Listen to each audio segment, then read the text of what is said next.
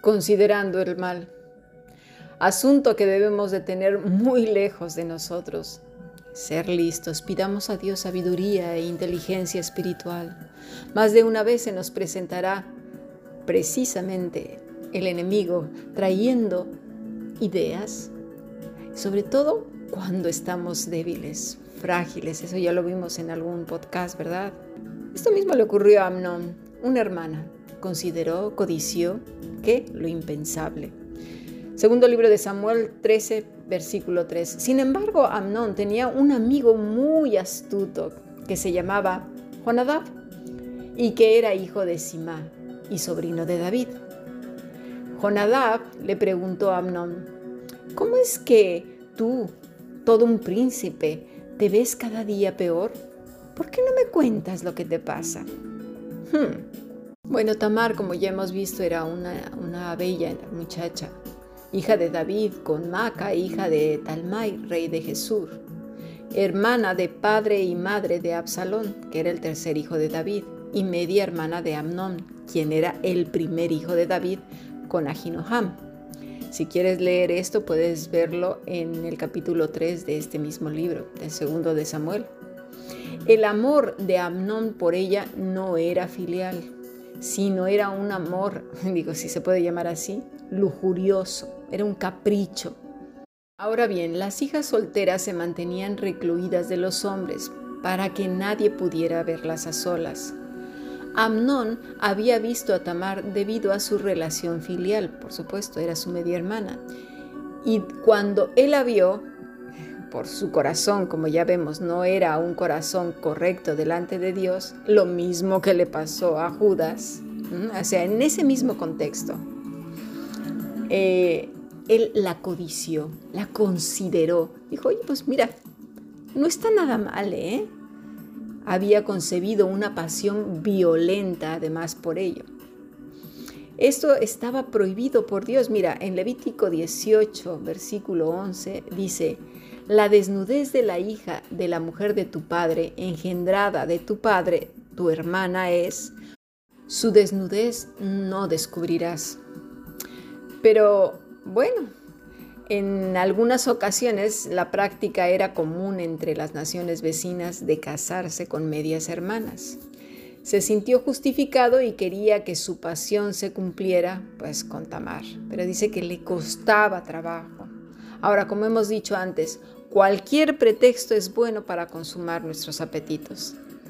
Satanás será muy hábil para que las cosas no parezcan tan malas.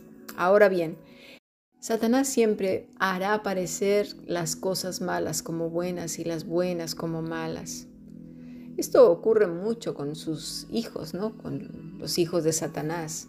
Pero realmente su fascinación se centra en aquellos que han nacido de nuevo, en todas esas mujeres y hombres que han renunciado al pecado y se han entregado a través de Cristo al Padre que ya tienen una relación de padres e hijos.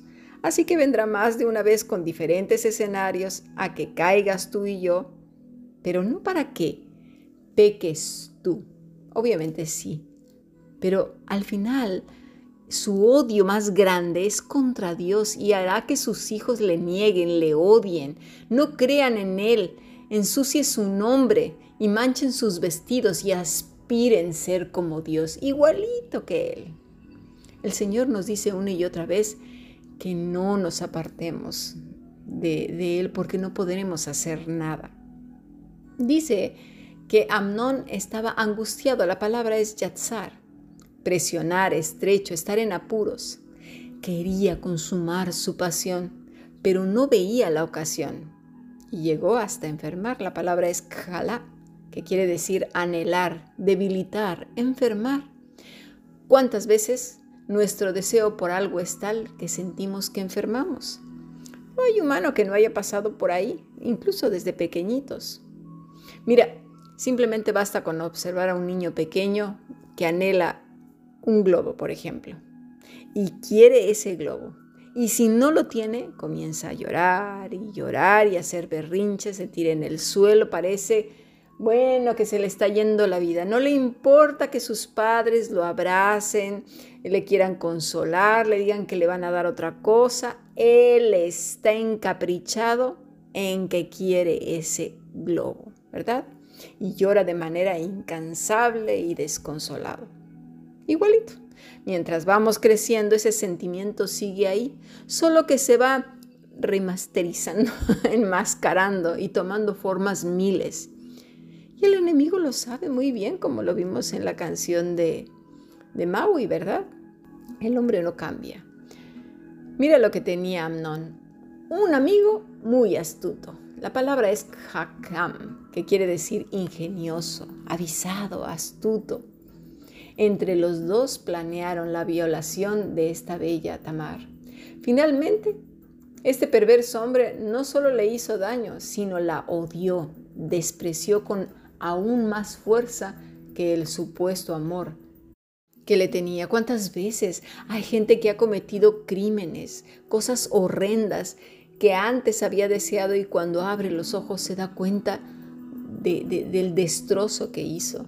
¿Cuántas veces hemos lastimado a otras personas dejándonos llevar por lo que creíamos que teníamos la razón y hemos dejado cantidad de muertos, por así decirlo, a nuestro alrededor? ¿De qué sirve? ¿De qué sirve perder todo lo que tienes? Y me refiero a relaciones, tu familia, por un fruto, por una piedra. Cristo supo bastante bien cuál era el valor del amor del Padre, lo que Él había dicho. Centró su mirada en donde tenía que centrarla. Amnón se hizo de un amigo que le condujo a la muerte. Lo mismo sucedió con Adán y Eva. En aquella supuesta amistad, ¿verdad? Se convirtió en la muerte. Finalmente, Amnón desprecia, odia a su hermana. Lo mismo sucedió con Satanás, Adán y Eva. Esa supuesta amistad se convirtió entonces en un desprecio mayúsculo, un odio acérrimo que ha perdurado hasta nuestros días nunca va a cambiar. Y lo mismo ocurrió con Judas. Esa supuesta amistad, cariño, piedad con Cristo se convirtió en odio, traición y muerte. Sin duda que nuestro Salvador venció en aquel desierto. Mientras Adán y Eva estaban en un jardín con bellos paisajes, animales dóciles y sin falta de comida y de agua, nuestro Salvador estaba en una tierra maldita, árida, y con fieras y con escorpiones. En tanto Adán y Eva menospreciaron al Padre, Jesús le abrazó y fue lo más importante para él, sin importar las condiciones en las que se encontraba.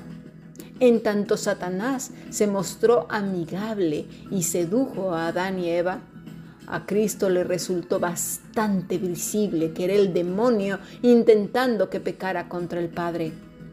Deseaba que la relación se rompiera y traicionara el amor de Dios tal y como lo hicieron nuestros primeros padres.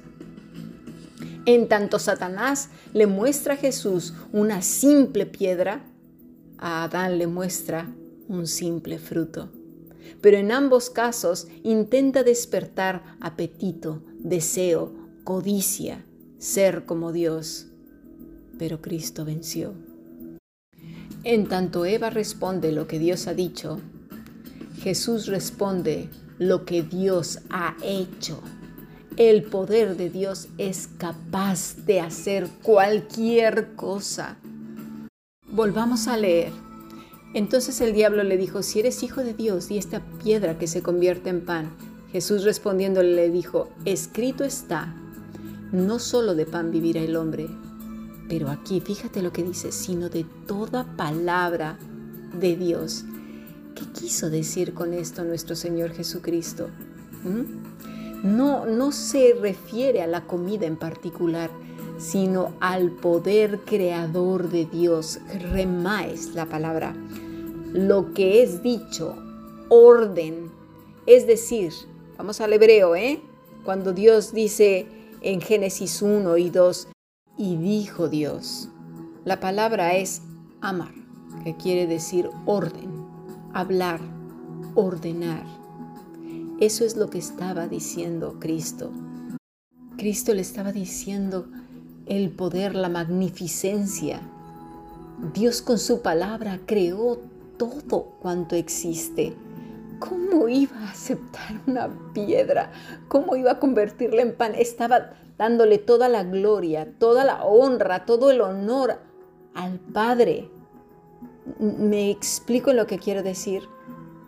El hombre que sabe que lo que Dios ha dicho será hecho, no tiene por qué poner en duda a su Padre, ni por qué conversar con el enemigo o pretender ser como Dios. Y aquí voy a hacer un paréntesis. Esas personas que creen que por lo que dicen o declaran, ¿sí? como las yo te declaro sano, ¿sí? y declarando detente viento, detente terremoto y demás tonterías, ¿sí? que tienen un poder en la boca, cuidadito, ¿eh? porque detrás de esas ideas no está otra persona que no sea el mismo demonio. ¿eh? Más vale que lo consideres. Vuelve a buscar en la escritura donde dice que somos más poderosos que Dios. Porque si Dios está mandando un viento, ¿quién soy yo para detenerlo? Si Dios está disciplinando, juzgando un montón de cosas, ¿quién soy yo para detenerlo? Entonces, ¿qué va a pasar? ¿Cómo vamos a discernir el día del juicio? nos estamos dando cuenta y si es el día del juicio y Dios está juzgando, ¿quién soy yo para contrarrestar su juicio con mis palabras? O si Dios está disciplinando a alguien a través de la enfermedad o esa persona está cosechando las consecuencias de su mala cabeza. Yo no conozco el consejo divino ni sé lo que está pasando en el corazón de esa persona. Con mi palabra yo voy a, a revertirlo.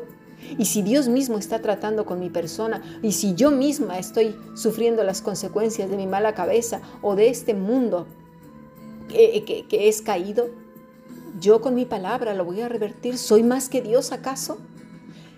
Pensemos, por favor, pensemos más de una vez.